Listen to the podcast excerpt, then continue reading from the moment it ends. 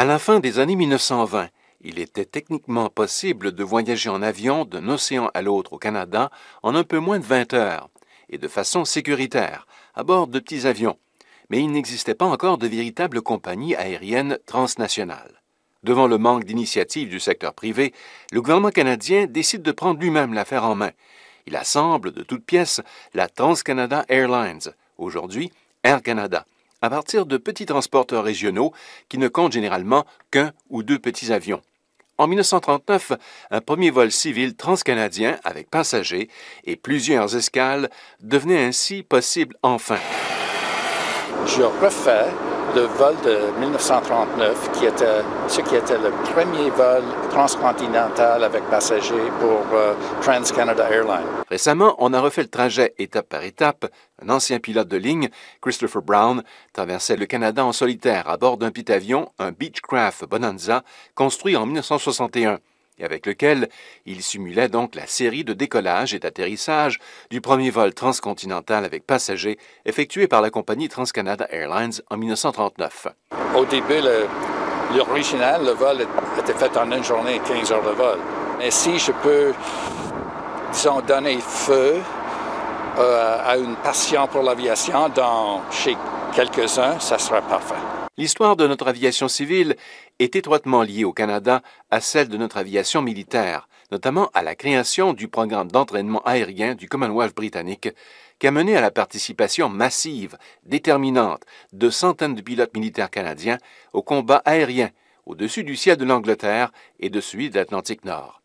Les prairies canadiennes ont donc joué un rôle primordial entre 1940 et 1945 dans cette organisation et les vestiges du plan aérien sont encore très présents apparemment à travers tout l'ouest du pays. Le point principal, c'est la construction des aérodromes. Donc, la naissance de ces nouvelles bases aériennes au pays, ça a été un effort pan-canadien. L'historien militaire canadien Stéphane Guévremont. Au début, l'aviation royale canadienne, en regardant ses chefs, a eu peur un peu parce qu'elle n'avait que cinq aérodromes opérationnels et six autres en construction au début de 1940. Donc, il fallait innover et rapidement. Et là, il y a un super héros de la politique canadienne qui est arrivé. C'est un Américain qui est devenu Canadien. C'est le fameux ministre Clarence D. Howe, qu'on appelle souvent C.D. Howe. Et lui, c'était le ministre de tout. Il était capable de tout faire. Il a créé un partenariat avec son ministère des Transports et l'aviation royale canadienne. Son département, il choisissait les sites et il construisait les pistes d'atterrissage et de décollage, tandis que les militaires, eux, ils bâtissaient les hangars et les infrastructures sur les bases d'entraînement. C'était ça l'accord qu'on a conclu et ça a très bien fonctionné. Tous les aérodromes avaient un style et un plan de construction similaire. Ils étaient équipés de pistes et ça a servi après pour la compagnie canadienne euh, aérienne, la compagnie nationale qui s'appelait TransCanada, qui est aujourd'hui Air Canada. Le Canada est connu dans le monde comme l'inventeur de plusieurs types d'avions célèbres. À la fin de la Deuxième Guerre mondiale, un de ces appareils canadiens emblématiques se démarquait particulièrement. Il s'agissait du North Star, un grand modèle à hélice fabriqué par une compagnie qui porte bien son nom, Canadair. C'est cet avion qui a permis aux compagnies canadiennes d'inaugurer enfin des routes aériennes vers l'Europe et l'Asie. En 1951, un appareil North Star effectue la toute première liaison transocéanique régulière Montréal-Paris, par la suite, Sydney-Tokyo et Hong Kong ouvrent leur ciel aux passagers canadiens. C'est vers cette époque qu'entre en scène l'un des spécialistes canadiens de l'aviation les plus connus encore aujourd'hui. Il est intimement lié à l'histoire de l'aviation civile internationale. Donc, il y avait à ce moment-là un petit groupe de techniciens, on était quatre ou cinq, qui faisaient justement de, de l'analyse de défaillances, et afin de prévenir ces défaillances-là.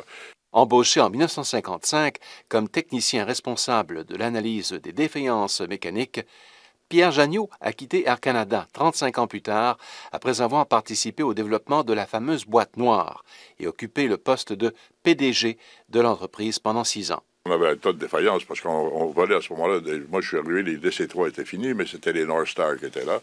On avait des problèmes avec les magnétos des North Star. On avait des problèmes avec les bougies d'allumage des North Star. C'était des, moteurs de, Rolls-Royce, qui c'était des Merlin, Merlin. Air Canada avait une vingtaine de ces appareils-là. On avait des drôles de problèmes avec les moteurs, et donc on m'a demandé d'examiner ça. On avait aussi d'autres problèmes sur d'autres dimensions, euh, certains circuits euh, euh, pneumatiques, etc., avec certaines défaillances. Et comment Parce que vous savez, les, ingénieurs qui dessinent en manufacture n'ont pas nécessairement la vision comment on se sert de ce truc-là dans, la vraie vie. Alors, il y a toute une, il y a toute une un apprentissage à faire pour les gens. Et, quand on examine exactement, je vais vous donner un exemple. On a trouvé à un moment donné que les, circuits, les, cylindres des pistons, après marcher un certain temps, devenaient un peu ovales. Alors, les ingénieurs qui avaient dessiné ça, il fallait les changer pour qu'ils soient ronds encore. Alors que le moteur lui-même, après un bouton, s'est aperçu qu'il était très confortable quand c'était ovale et que c'était la façon qu'il voulait opérer. il fallait les faire comme ça. Et comme on ne pouvait pas les faire comme ça, il se faisait comme ça. Il s'usait de cette façon-là. Et quand on a laissé faire, ils ont duré encore beaucoup plus longtemps. Le Canada possède aujourd'hui un grand réseau aérien particulièrement développé, avec 726 aéroports certifiés, petits et grands. Mais presque ni vu ni connu, il existe aujourd'hui aussi, comme dans le passé, plusieurs centaines de pistes de décollage de fortune, en pleine forêt, à fleur de montagne par exemple, connues seulement des pilotes de brousse. C'est cette aviation civile à décollage et atterrissage court qui, de tout temps, est le moteur véritable de l'aviation au Canada. Sans elle, la livraison de la poste n'aurait jamais pu voir le jour, et sans elle, aujourd'hui, des communautés entières dans le Nord seraient toujours coupées d'accès. Un reportage de Radio-Canada International.